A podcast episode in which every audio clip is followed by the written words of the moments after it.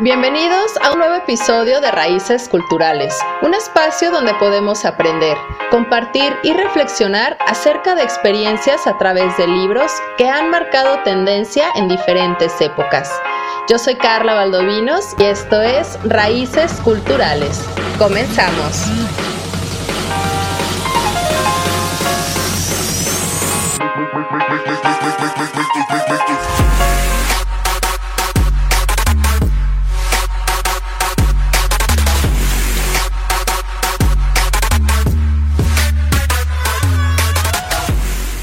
Estimados bibliófilos, buen día y bienvenidos a cabinadigital.com.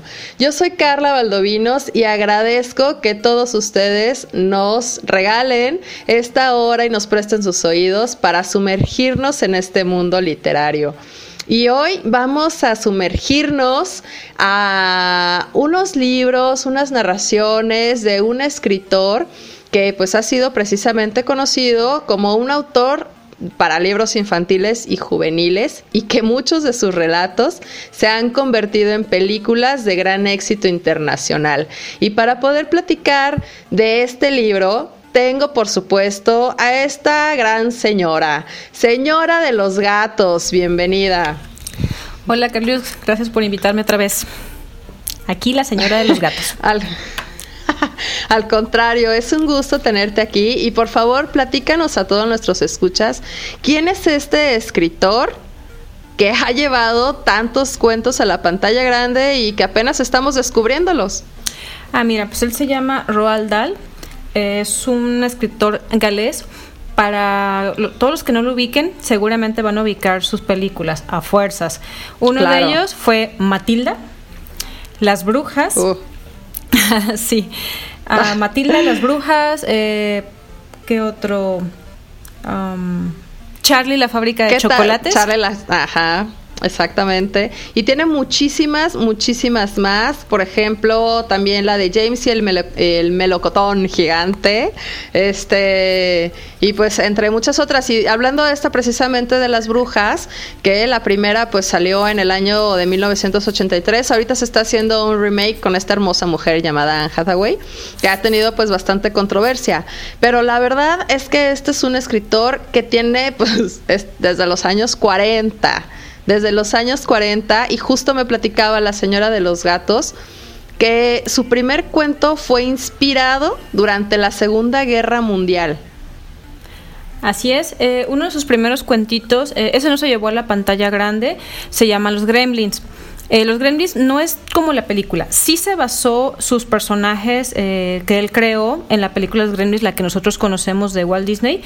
Eh, pero sus personajes de los Gremlins, este cuentito, no sé si recuerdan un episodio de Twilight Zone en el cual una persona va en el avión, lo juzgan de loco porque se pone a, se empieza a poner muy muy ansioso porque él ve por, por la ventanilla que hay un monstruo, que es un gremlin, que está destruyendo el avión. Ah, pues es basado en, en, este personaje de estos cuentos que no se llevaron a la, pantalla grande, pero tanto la película de Gremlins como Twilight Zone fueron basados en estos personajes. Claro, y es que precisamente cuando fue la Segunda Guerra Mundial, el autor de estos cuentos estuvo, bueno, estuvo participando en la guerra como piloto y pues bueno, junto con otros 16 jóvenes, pues ahí anduvieron. Y esto le dio la inspiración para que crearan estos gremlins y como bien nos decía la señora de los gatos, no es esa que conocemos donde no tienen que mojar este gremlin después de las 12 de la noche porque se multiplican en seres malvados, sino que va un poco más basado a este capítulo de Los Simpson, ¿nos comentabas? Sí, no sé si recuerdan, eh, Los Simpson bueno, tienen un especial de Halloween donde hacen homenaje a varias películas de terror o cuentos de terror. Una de ellas también es donde Bart Simpson va en, el autobús escolar y él ve a este gremlin que quiere destruir y sacarle todas las piezas al, al autobús. Sí, sí se pone y se los vamos a compartir ahí en redes y aprovecho este pequeño espacio para recordarles que nos pueden encontrar en Facebook como Raíces Culturales Podcast y Cabina Digital Oficial para que nos dejen ahí todos sus comentarios. Y es que a mí me dejó muy impresionada con este porque me compartió acá la señora de los gatos siempre me anda queriendo causar conflictos, siempre me anda queriendo asustar, siempre anda ahí con que, no, eh, no sé, a revolverme un poco la cabeza. Y justo pasa con este autor porque me quedé impresionada de todos los libros que tiene, de todos los cuentos que han sido de tanta inspiración para muchísimas, muchísimas películas y que la verdad yo no tenía la menor idea. Y es que está muy cañón este vato porque, o sea, sus libros no son como tan infantiles como estos versos quizá como de Dr. Seuss, ¿no? Que todos son un poco más blancos, sino que tiene incluso muchos escenarios grotescos. Muchos. Sí, bastantes. son para niños, pero siempre con un giro raro. Pues sí, pues nada más acordémonos de cómo es esta. Es más, vámonos a algo como un poquito más, este, no tan feo o tan moroso como las brujas, pero hablando de Matilda. O sea, siempre todos los, todos sus relatos eh, están basados en que los adultos tienen un maltrato hacia los niños y cómo los niños pueden ser resilientes en cuanto a esto. Entonces, sí es, sí está, sí está súper cañón, porque pues acordémonos acá de Tronchatoro cómo era, si es algo muy, muy chistoso. Pero si era una persona malvada con los niños. Sí, ese, esa historia en particular es como cómo los niños ven a los adultos. Uh, no sé si recuerdan, sus papás no la pelaban, ni siquiera como que la querían al parecer. Eh, sus maestros eran malos, excepto una, la señorita Miel. Y eh, bueno, hablando de. Sí, todo me acuerdo del nombre. Todo me acuerdo de que decía, ay, no, tronchatoro. O me acuerdo que a mis compañeros, cuando estábamos en la secundaria, sí, hace mucho, este, había una maestra así toda grandota. Le decíamos que estaba camastrona, no sé de dónde sacamos, sacamos esa palabra, creo que es de pueblo. y este, le decíamos tronchatoro. Y bueno. Sí, yo creo que todos tuvimos una así. Ah, sí, claro. ustedes no nos van a negar, nunca digan que no, porque siempre hubo alguien que dijimos que era como tronchatoro.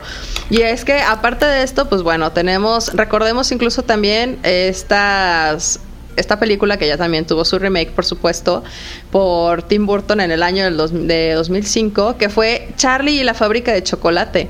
Está súper loca. Sí, bastante. Es igual, es un adulto que no quiere crecer, es como un tipo Peter Pan, o sea, es un Sí, es un adulto que no quiere crecer. Y perdón, Carla, o sea, regresando un poquito a Matilda, eh, les quería decir como un dato curioso de esa, de esa película, más que de la historia. Si recuerdan, Danny DeVito era el papá de Matilda. Ah, pues Danny DeVito, él este, le gustaba bastante Roald Dahl, eh, seguía a este escritor. Y él fue el director y productor de, uno de los productores, con otros más, de esta película. Eso me pareció bastante interesante. ¿eh? Pues está interesante porque sí, incluso la que hace de mamá de, de Matilda, pues es la esposa, ¿no? De Dani DeVito. Entonces, sí, es como... Sí, sí, normalmente digo, ya ahorita me hace como un poco más de sentido que dice, ah, bueno, ¿por qué él, no? Pero son datos que no ponemos como mucha atención y lo mejor de esto es que realmente la raíz de todos estos, de estas grandes adaptaciones cinematográficas, pues van de libros. O sea, van de libros, de estos libros de, de Roald Dahl. Y desde hace cuánto, o sea, estamos hablando desde los 40. Está cañón. Sí, así es. Este, de hecho, también eh, este escritor era compa de Hemingway, también eh, de Walt Disney, de, del señor, el señor Walt. Eh, también este fue bueno, no, no, no protagonizó, escribió un par de historias y adaptó junto con Alfred Hitchcock y con James Bond. O sea, con las películas de James Bond hay unas películas que hizo unas adaptaciones de sus historias. Y él participó. ¿Qué tal? ¿Qué tal? Eso está interesante. A mí me llamó mucho la atención esta cuestión de, de que era pues como compilla ahí de Walt Disney. Y nos dimos a la tarea, ¿no? Por supuesto, aquí nos encanta leer todo. Y resulta que Walt Disney le propuso hacer una película, pero jamás llegó a terminarse porque el público perdió interés en toda la filmografía bélica. Incluso sí se publicó el libro, pero ya después, con el tiempo, pues Roald Dahl fue invitado a leerlo a la Casa Blanca para los nietos de Franklin Roosevelt. Imagínate qué chido que el mismo autor vaya y te haga la lectura. Digo, sí los tenemos, ¿no? En las presentaciones de los libros, pero que sean de estos libros tan, es que están muy macabros. Sí se codiaba con gente muy importante, ¿eh? o sea, sí, sí tenía buen estatus el don. pues muchísimo, porque sí estaba viendo, imagínate, ¿no? Hasta con Alfred Hitchcock, que este súper ejemplo de director de todas estas historias raras, tétricas, este, de los birds, ¿no? Acá los pájaros y psicosis y demás. Y codeándose con eso, no me extraña en lo más mínimo que también sus cuentos infantiles tengan escenarios tan grotescos. Si, si te fijas, algo curioso de casi todas sus historias más famosas, digo, no conozco todas sus historias, pero las historias más comentadas, como dijiste, Charlie Fábrica de Chocolates, los adultos son personas que no le prestan atención a los niños. O sea, casi siempre sus historias son como desde el punto de vista de un niño. Que sus, que sus papás, sus vecinos, lo que sea, no les prestan atención, aún cuando el niño está pidiendo ayuda. Sí, eso está medio raro porque también a lo mejor tenía ahí un poco de complejo de Peter Pan. Pero eso lo vamos a platicar regresando porque lamentablemente ya se nos terminó el tiempo de este primer bloque. Pero quédense, no tardamos nada, nada, nada. Me acompaña la señora de los gatos. Y quédense porque viene más.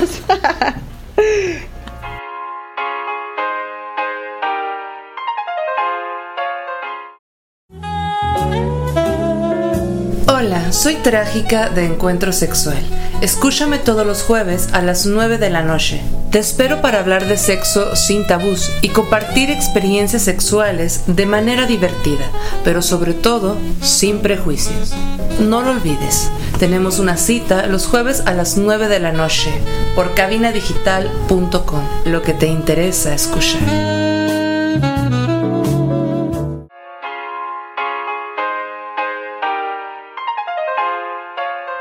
Estimados bibliófilos, ya estamos de regreso aquí en Raíces Culturales. Yo soy Carla Valdovinos y me acompaña la señora de los gatos. Y estamos platicando sobre el autor Roald Dahl que ha sido pues un escritor que tiene pues la verdad bastantes libros con, con mucho humor negro y escenarios muy muy grotescos. Y por eso nuestra invitadísima la señora de los gatos decidió que quería saber un poquito más de él. Y te quiero preguntar señora de los gatos cómo fue que llegó este autor a tus libros porque pues no lo conocías. Jamás hemos visto sus películas pero pues quién sabe quién, quién era ese, ese hombre. Platícanos cómo llegó. Espérame, que está bien bueno mi whisky. Ah, pues mira, este, todo fue... Disculpa, se anda bregando estas horas del día, no le importa. Es gato, no le interesa. Entonces, a ver, sígale. bueno, todo empezó por un familiar que tengo, este, que trabaja en una editorial en el área juvenil y me mandó este libro, me dijo, ah, te va a gustar por tu tipo de humor. Todo menso, ¿ah? mi humor. Y ya empecé a leerlo, eh, se llama Relatos de lo Inesperado. Es una compilación de varios cuentos, eh, son cortos, que escribió Roald Dahl.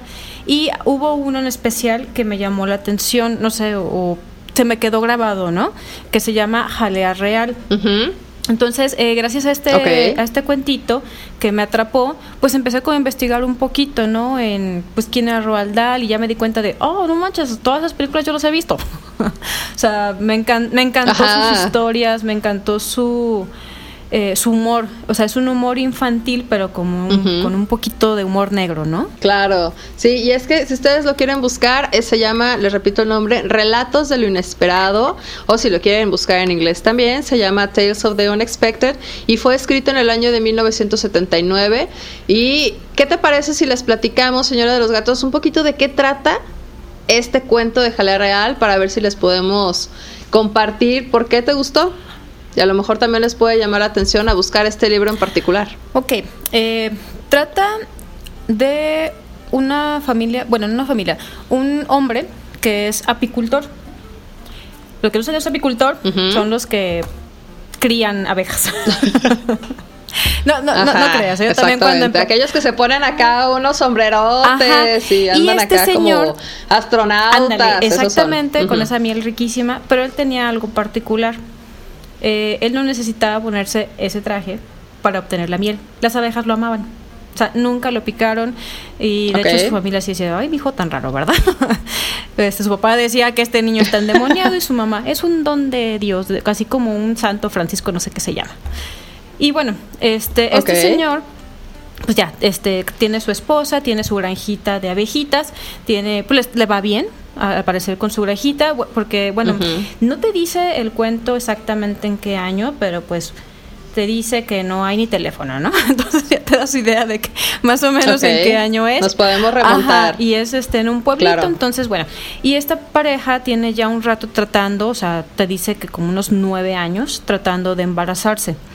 Eh, te dicen que ellos se casaron a los 20 años, entonces dices, ay, bueno, ahorita como que no es tan raro que las parejas tengamos hijos a los 30 años, pero en ese entonces era muy raro. Claro. Entonces, bueno, este, les cuesta mucho trabajo tener hijo. Por fin tienen una bebé. Y esta bebé eh, tiene una condición, o sea, como que no nace muy, muy saludable la bebé. Y pues le están echando la haciendo la lucha porque es una bebé muy deseada. Y es una bebé que lo que le, lo que le pasa es que está muriendo de inanición, o sea, no quiere comer. O sea, no, no se le antoja. Se la pega a la mamá, le dan fórmula, lo que quieras. Y no, peso. No, no quiere. Y entonces está perdiendo mucho peso. Entonces su, la señora está muy preocupada pues de que se les vaya a morir, ¿no? De, de inanición. Claro. Entonces, este pues pasa que el señor está un poco obsesionado con las abejas y eh, pues empieza a investigar un poquito más y eh, se, se, da cuenta que te empieza a explicar, ¿no? Como que todo el rollo con las abejas, cómo, cómo, la, cómo las abejas, la abeja reina, que es la que pone los huevos, decide quién va a ser zángano, o sea, decide el sexo cuando pone los huevecillos, quién va a ser obrero y quién va a ser la siguiente reina. O sea, sí está como bien loco eso con las abejas. De hecho, oh. hasta me puse, cuando leí dije, ahí sí es cierto. ya sabes, ¿no? Llegando a las raíces de cada tema. Es que eso es lo que está padre, porque te lleva a investigar muchísimo. o sea, sí, el señor investigó así, machine. o sea, está súper bien este, sustentado. Entonces, eh, empieza a investigar esto de las abejas, así como que tienen esa condición. Y la jalea real, para los que no sabíamos como yo, es, este, o sea, sí es miel, pero es es, de eh, es una segregación de la abeja que viene de la cabeza. O sea, es el único insecto que se puede decir que da leche materna, o sea, no que se la pegan. Pero es como tiene tantas vitaminas, uh, aminoácidos, bla, bla, bla, que es el único insecto que se puede asemejar a como la leche materna en los mamíferos. O sea, por todas las oh, vitaminas y propiedades que tiene. Entonces, Oye, ese, ese dato está súper Sí, ya sabes que real es mega cara, que hasta se usa en cosméticos, que tiene pues, tiene una insignificancia, sí, pero es muy, muy, muy cara porque es una gotita, ¿no? Lo que produce, o menos de una gotita, lo que produce una abejita. Y bueno, empieza a ver todas esas propiedades que tiene la jalea real y, eh, o sea, ¿por qué es tan importante eh, la reina? Los zánganos y los obreros solamente son alimentados con esta jalea real los primeros tres días de vida, cuando están en estado larvático. Después, órale, chingale. ya se van a alimentar de miel y polen normal, ¿no? y la reina, esta es alimentada toda su vida, que son cinco años máximo, por jalea real. O sea, ella sí come chido. Ok. Entonces, este, es por eso que esta abeja es tan importante, porque es la única que va a procrear y es la que da como estabilidad en, esas este, colmenas. Entonces, bueno, el señor así pues, leyó eso bien en el libro, tal cual lo que estoy diciendo, y este, pues se le ocurre de, a ver, si esta abeja reina es tan, es tan fuerte y con solo alimentándose de jalea real ganó su peso 1500 veces, es, es decir, que en, no sé, un bebé en de 3 kilitos, no sé, en 5 días va a pesar un chingo de toneladas. Entonces, bueno, él empezó con esto, dijo, pues a lo mejor entonces me imagino que empieza a utilizar, digo, perdón que te interrumpa, pero me imagino que él empieza a utilizar como como esta como este conocimiento sobre las propiedades que tiene la jalea real para incluso solucionar la pérdida de peso que tiene su bebé, ¿no? Tiene este, una pérdida de alguna vitamina, o sea, no se sabía, porque sí lo llevaban con muchos médicos, pero pues no No se sabía, simplemente el bebé no quería comer. Pues sí, pero pues dices, bueno, puedo utilizarlo porque precisamente pues eso de eso se trata, que la bebé está perdiendo peso y si dice, bueno, si la si la abeja reina puede ganar tanto con esta jalea real y yo tengo aquí a la mano lo que pues ¿por qué no? O sea, eso está muy loco. Está loco porque experimentó con su propia hija. Sí, o sea, si ya te pones a como hacer un, análisis ya un poco más profundo, lejos de que sea solamente un relato que te, que para lo que estoy viendo, porque yo personalmente no lo he leído, o sea, te está diciendo, te está dando toda la información de cómo es ese proceso y a mí se me hace que incluso es hasta algo medio opresivo y medio algo medio de terror que viven entre la pérdida de peso de de la bebé, ¿no? Imagino me puedo poner como en el lugar ya de como, de, como de mamá, que te puedes volver un poco loco, que dices, es que, o sea, ¿por qué está perdiendo peso? ¿Qué más podemos hacer? Entonces está padre como esa dinámica y aparte como, como todos los relatos que tiene, me imagino que tiene unas descripciones medio locas y que a lo mejor dices, no sé si esto sí es real o se lo está imaginando este güey. ¿Viviste algo como por el estilo al momento de leerlo? Sí, es que fíjate que ese relato en español está escrito como... Como muy casual, o sea, no te ponen palabras rebuscadas ni nada. Eso me gustó mucho este relato, que hasta algunas palabras de, pues es que eh, todo esto que, el señor este investigó, trató de explicárselo a su mujer, a su mujer que tiene cero educación. Entonces, la forma en cómo se lo explica es tan chistoso que sé que, ¿cómo le explicarías esto, no? Ajá, entonces todo ese tipo de cosas me gustó de este escritor, que te explica las cosas muy sencillas para que los entiendas. O sea, cuando vi esto de las, de las abejas, me puse a investigar y dije, manches, es cierto, y está súper chido cómo procrean, o sea, son asexuales todas las obreras, o sea, las obreras no tienen, no se pueden reproducir porque la, reina decidió que estos van a nacer así, con sus órganos este, reproductores atrofiados. Y el zángano, ese sí quiero, pero nada más lo quiero para reproducción. De hecho, el zángano procrea y se muere. Está bien padre ¿Qué eso. tal? Como las mantis religiosas. Ya no reproducimos y vámonos, te mocho la cabeza. Ya no me sirves. ¿Así? ¿Ah, pero es que sí está padre. Y, y sí, sí me hace mucho sentido lo que dices, que no tiene lenguaje rebuscado, porque finalmente recordemos que este es un autor que escribe para niños, que son relatos infantiles y juveniles. Entonces todavía no tenemos un vocabulario como tan rebuscado, que incluso cuando ya somos adultos es complicado, ¿no? Y te tienes que ir acá a la RAE a ver qué significa esa palabra, buscar sinónimos o cómo la podemos emplear. Y justo vimos un dato muy interesante que involucra a la RAE y por eso lo quise mencionar. Pero lo vamos a platicar en el siguiente bloque, ya que regresemos. Y recuerden que me acompaña la señora de los gatos.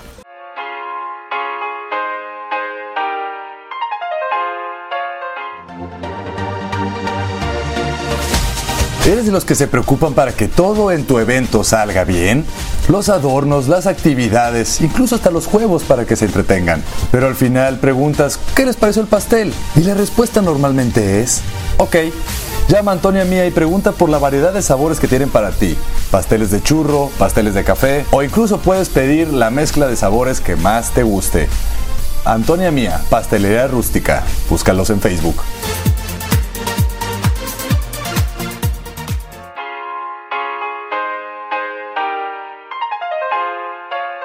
Viéndole revolotear delante de la biblioteca, reparando en su cabeza hirsuta, su rostro velludo y su cuerpo regordete y mollar, pensó, sin poder evitarlo, que aquel hombre tenía curiosamente algo de abeja, aunque había visto a más de una mujer adquirir el aspecto del caballo que montaban, y también advertido que los criadores de pájaros, bull terriers y perros pomeranios guardaban a menudo leves pero asombrosos parecidos con los animales de su elección. Nunca hasta entonces se le había ocurrido que su marido pudiera asemejarse a una abeja, y eso le produjo una pequeña sacudida. ya ahí lo tienen a la señora de los gatos que nos compartió uno de los pequeños fragmentos de este pequeño cuento de que del libro de relato de lo inesperado del autor que estamos mencionando que le llamó y que la atrapó porque me recuerda a mí personalmente, señora de los gatos, un poco Kafka, ¿no?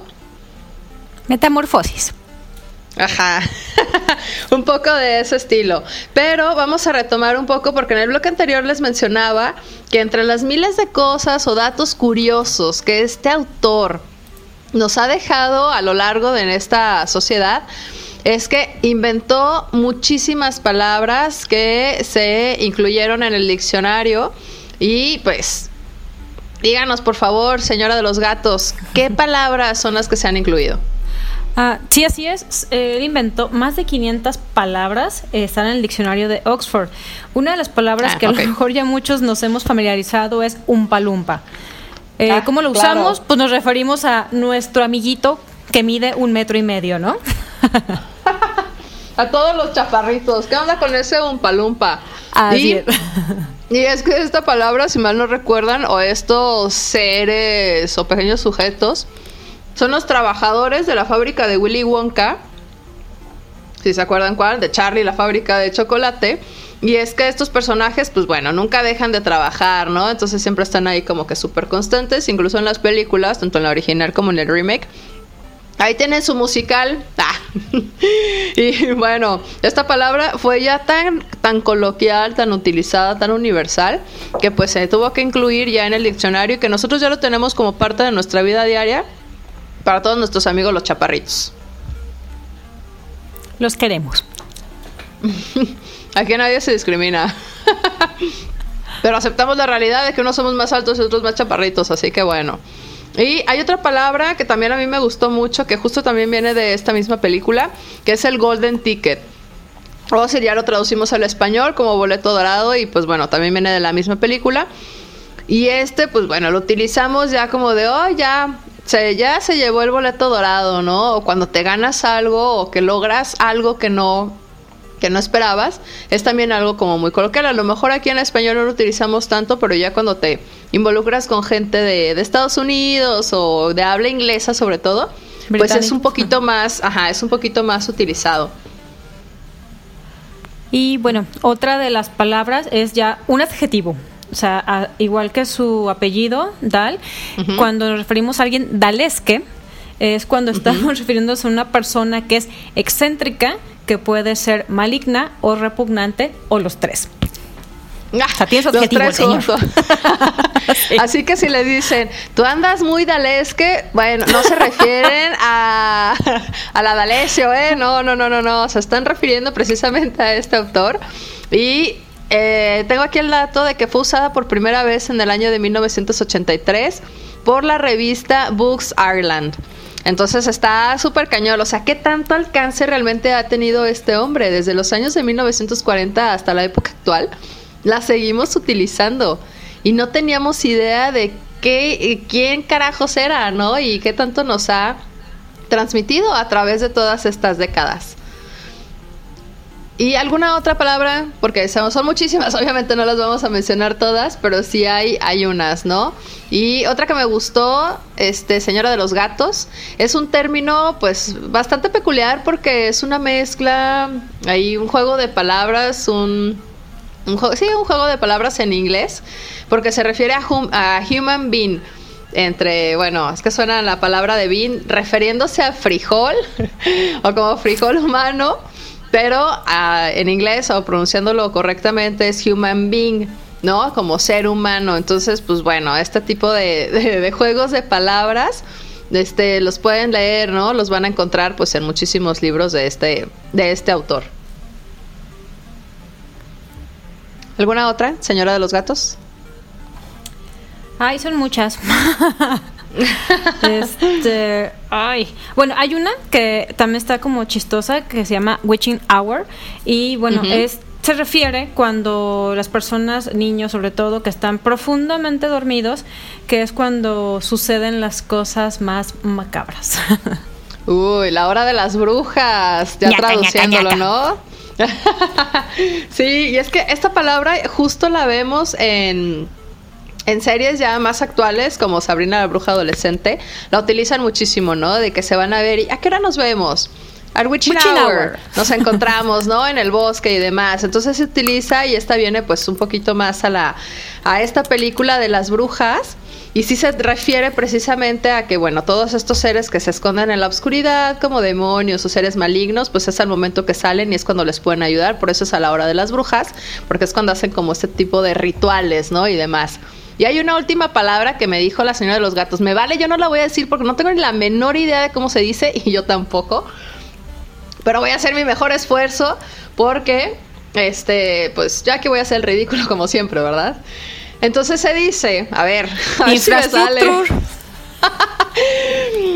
Este, tuve mismos, el mismo maestro de inglés que nuestro expresidente. Eh, a ver, dice Scrumdidlimtius. Ajá. La tuya, por si acaso. Pues no sé, como quieran. Pero bueno, es que esto significa, este, que la señora de los gatos me va a decir qué significa esta palabra con la cual acabo de hacer el ridículo de manera horrible, por favor. Pues sí es como una palabrota, pero este se refiere a la comida, a la comida que es rica. Es como eh, para chuparse los dedos, algo así. Ah. Esa palabra, güey. Semamut. el roal. Está súper cañón, güey. O sea, está larguísima, es muchísimo más que la de espiralidoso, no me acuerdo ni cómo va, califragilístico espiralidoso. Está cañón, está súper cañón. La parte en inglés, no, pues vaya, güey. Pero, este, realmente sí viene de ese término que es de scrumptious, que tal cual es para chuparse los dedos y fue utilizada por primera vez por el gigante de Roald Dahl en BFG. Así es. Entonces sí hay muchísimas, están padrísimas y muchísimas expresiones que nos estaban comentando. Y yo lo que quisiera que platicarles que por qué estos libros, bueno, yo personalmente no los sugeriría para los pequeños. Yo creo que ya son un poco más para los jóvenes adolescentes. Porque a pesar de que sí tengan. Sí, ya, más pobrecitos, porque sí tiene cosas muy grotescas. O sea, yo sí me acuerdo de la película esta de las brujas que les comentábamos anteriormente que se está haciendo un remake, pero la primera, ¿no? Que se hizo con Angelica Houston que yo amo y adoro, es una es una actriz, no sé, amo a Morticia. Supermaster esa mujer, o sea, es increíblemente elegante en todo, en todo lo que hacen. Es mi versión de Meryl Streep. A mí me fascina esa mujer, güey. Es como rara, ¿no? Rara, excéntrica, eh, elegante, porque no es bonita. No, pero su mismo carácter, su, presencia, la manera en que se mueve, está genial. No, ¿de quién? De Jack Nicholson. Otro raro. Ah. con razón, pues claro. No, pues hechos para uno para el otro, cómo no, los dos están sumamente maravillosos, de mis actores favoritos. No lo sabía, ¿eh? yo sabía que Jack Nicholson era eternamente soltero. Pero me hace mucho sentido que estos dos actores estén, estén juntos, son tan, tan excéntricos, tan locos y tan perfectos en su actuación que, pues claro, claro, ¿por qué no? Y bueno, a lo que me refería con esto es esa escena donde está esta mujer en la película de las brujas y se quita la cara y se transforma en bruja. ¡Qué terror! me causaba pesadillas. ¿A usted no, señora de los gatos, siempre le gustaron estas películas de terror? Ay, sí, siempre fui rara, ya sabes. Eh, me encantaban, obviamente soñé, siempre me sugestionó desde niña, así de, ¡ay, qué bonita! Pero me encantó la película y no, no sé si, bueno, eso lo platicamos tú y yo aparte, que es eh, ves una película de niña, de niña me refiero a 11 años, ponle, que ya tienes un poquito más de conciencia y ya después la vuelves a ver a grande. De hecho, yo hace, ¿qué será? Como seis meses la volví a ver, la de las brujas, y no, no, no, me siguió encantando, pero ahí te das cuenta que está escrita por un adulto pero o sea quiere enfocarse a, a, los niños o sea que sea que sean temas que les gustan a los niños pero pues no deja de ser un adulto no es como un niño atrapado en un adulto. Sí, están súper cañón, pero vamos a platicar de unas películas que fueron basadas en los libros, porque yo creo que ya tenemos algunas que hemos mencionado a lo largo, pero hay otras que no hemos mencionado y que la verdad también están súper, súper increíbles. Así que regresamos, yo soy Carla Valdovinos y me acompaña la señora de los gatos. Miau, miau.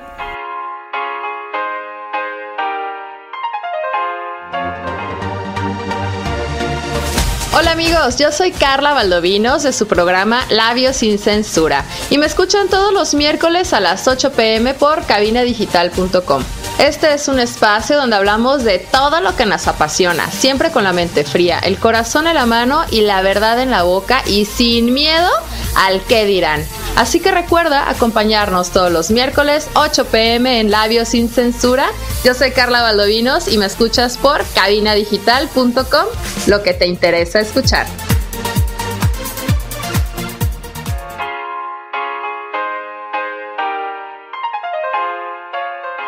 Ya estamos de regreso en Raíces Culturales. Yo soy Carla Valdovinos y me acompaña la señora de los gatos. Y hemos estado platicando de este gran autor que nos ha dejado muchísimas frases, muchísimas palabras, muchísimas Muchísimas cosas que la verdad las hemos implementado en nuestra vida diaria y que no estábamos como muy conscientes. Y en el bloque anterior estábamos cerrando y les queremos platicar de otras películas que se han llevado a la pantalla grande, que han estado basados en los cuentos y en las novelas de este autor llamado Roald Dahl. Y así que le pasó la pelotita y la palabra a la señora de los gatos para que nos platique de otra película más de este autor pásame la bola de estambre. Ah, no, ¿eh? sí, eh, bueno, otra película, otro libro de Roald Dahl eh, fue Fantastic Mr. Fox, que ese también se llevó la pantalla grande. No sé si recuerdan esta película genial donde la voz la hace George Clooney del, señor Zorro. Chulada. sí. ya sé. Y luego lo padre de esta película es que se hizo un stop motion, entonces está súper bien hecha esta, esta película, son como mopeds, no sé cómo decirlo, son muñequitos así todos chistosos, unos, unos hasta como que me daban asco. o sea, así peludos, no sé. Pero ¿de qué trata? ¿De qué trata esta, de qué trata esta este, historia? Son animales que viven en el bosque, pero viven, pues se puede decir como, como personas, o sea, tienen familias, tienen problemas de familia, de economía, cosas así. Pero eh, eh, la familia del señor zorro son todos zorritos, obviamente, y tienen como que una vida muy, muy tranquila, eh, una vida ideal de campo y el, y el zorro, que se llama señor zorro, Mr. Fox, a él este como que no, siente que algo le hace falta. O sea, sí tengo mi familia perfecta y mi vida perfecta, pero no, le hace falta la adrenalina, la emoción. Entonces, él, por sus instintos salvajes, eh, le gusta cazar. Entonces hay unas granjas cerca de ahí de su casa, de que son granjas de, bueno, que son que las personas tienen granjas de, pollos, de animales así de, granja, y se mete con otro amigo, con otro animalito también, a robarles las, las gallinas. Entonces él lo hace realmente por adrenalina, no porque necesite como para vivir. Y bueno, se trata, pues, prácticamente para resumirlo, se trata de las aventuras y las pericias que pasa este señor zorro por andar robando gallinas. Sí, claro, porque también, bueno, en esta, en la película y tanto en el libro, pues todos los granjeros pues empiezan a molestar, ¿no? Por este robo que tienen a sus, pues ahora sí que a sus bienes.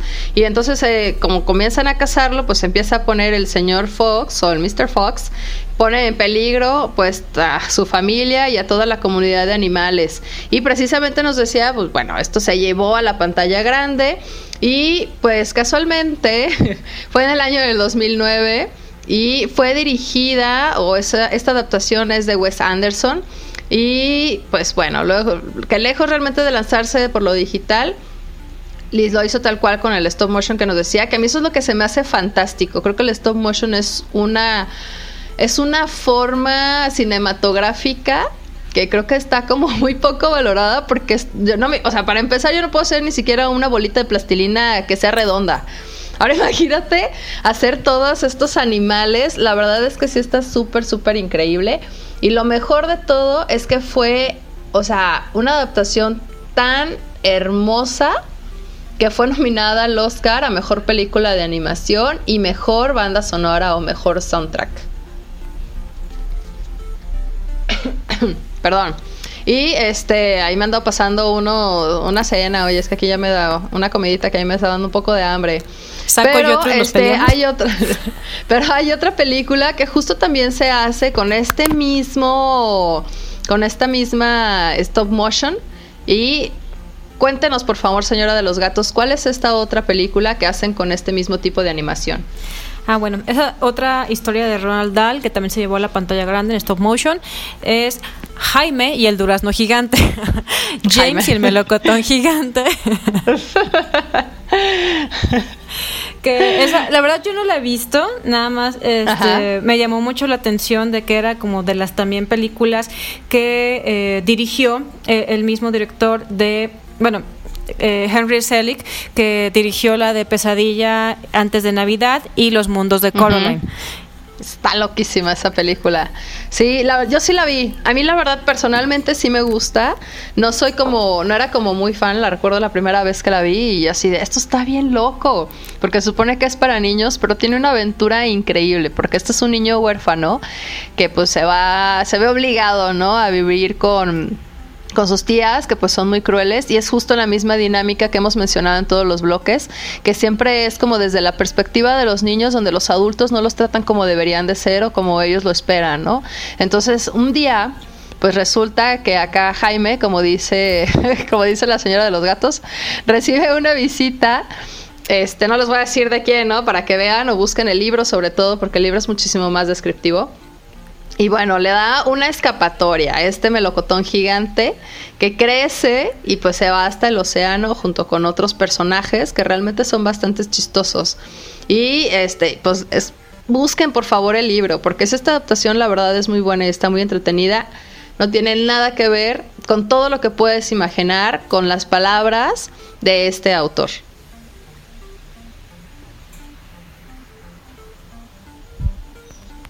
Ajá. Está bien. Y bueno, Pensé que iba a seguir, la señora de los gatos se quedó muy callada. Dije, ¿qué? Que la perdí. Le estaba no, dando un traguito a mi whisky. Ahí dispensa. bueno, está bien. No, sí, la verdad, está muy padre y... Les recordamos bueno, que bueno, de otro pues que quería este hablar era este otra historia, es de los cuentitos estos que les comentaban de relatos de lo inesperado. Son cuentitos cortos, eh, se les recomiendo que lo lean. Todos son como que, ah, como cosas cotidianas, pero siempre tienen como al final un twist, un, giro medio raro, medio macabro, por así decirlo. Y bueno, uno de ellos también este, se llevó a la pantalla grande, eh, eran como... Eh, que serán como películas cortitas, eh, con Alfred Hitchcock, se llama El Cordero Asado. Eh, es, tenía una como una miniserie Alfred Hitchcock que creo que se llamaba así La Hora de Hitchcock. Entonces eh, no les quiero contar mucho porque les voy a hacer un spoiler sote de qué trata lo del cordero asado, pero como todos los de eh, casi todos, pues las historias de Hitchcock es sobre algún asesinato y descubrir quién fue el culpable. Pues hablamos de Hitchcock, ¿no? Ya lo mencionamos. estás hablando de psicosis, hablamos de pájaros, hablamos de muchísimas. Y está, la verdad, súper increíble. Yo sí he buscado o visto este, estas series o este programa que tenía Alfred Hitchcock. Y están bien locas, están bien locas. Y, ahora que también, pues obviamente era amigo, ¿no? De este, de este autor. Entonces sí está muy loco. Y nada más, no, no, no les queremos spoilerear pero les voy a platicar un poquito de qué se trata. Porque bueno, hay un personaje que Mari, es esta mujer, se da cuenta de que, bueno, pues está embarazada, ¿no? Entonces está esperando a su esposo a que vuelva de la comisaría de policía donde trabaja como detective.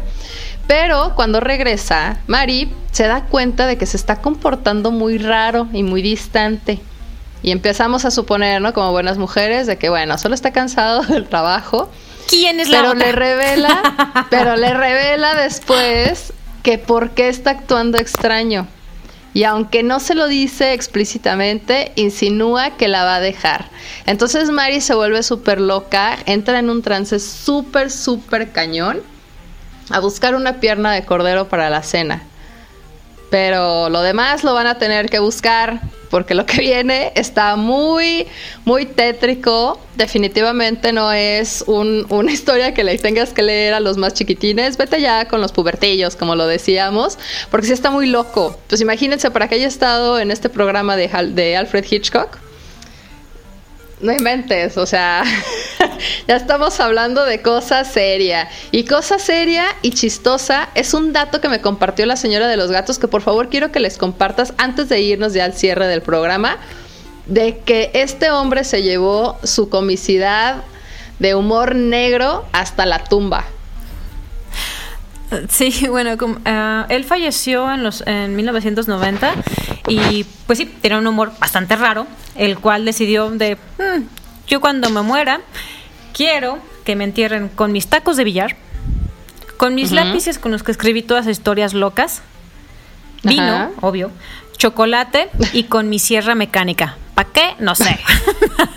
Nadie sabe, nadie supo. Tan excéntrico este hombre que hasta para una persona que es así, tiene su propio adjetivo que es Dalesque. Entonces está súper cañón. En verdad, búsquenlo. Platicamos de este autor porque a la señora de los gatos tuvo la oportunidad de conocer este libro que se llama Relatos de lo Inesperado. Se los vamos a compartir, no el libro en PDF, sino el título para que lo busquen.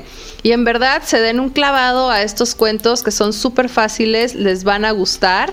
Y pues, ¿qué más tiene que decirle a nuestro público, señora de los gatos, para que se animen a ojear estos buenos libros? Um, no, pues si les gusta un poco el humor negro, les gustan las historias juveniles e infantiles, por así decirlo, eh, les gusta estas historias que son desde el punto de vista desde un niño, de cómo ve a los adultos, cómo ve el mundo, léanlo, les va a gustar bastante. Muy bien. Y pues agradezco muchísimo nuevamente, señora de los gatos, que me haya acompañado, en que nos haya compartido este tiempo, tanto a nosotros como a todos nuestros escuchas, y esperemos dejarles esa pequeña semillita para que saquen de ese de ese lugar todo empolvado y se pongan a leer. Déjense llevar por la imaginación. Tenemos ya tanta tele que nos olvidamos y nos estamos haciendo poco creativos. Nos estamos olvidando incluso. Por favor. ya. O bueno, si quieren poner en Tinder que, que sí saben leer, pues mínimo, sí lean. también, o lean, aprendan también a leer en voz alta también, eso es chido, es un buen ejercicio. Así que pues muchísimas gracias y nos escuchamos la siguiente semana. Hasta la próxima. Hasta luego, gracias por invitarme, Carliux. Miau.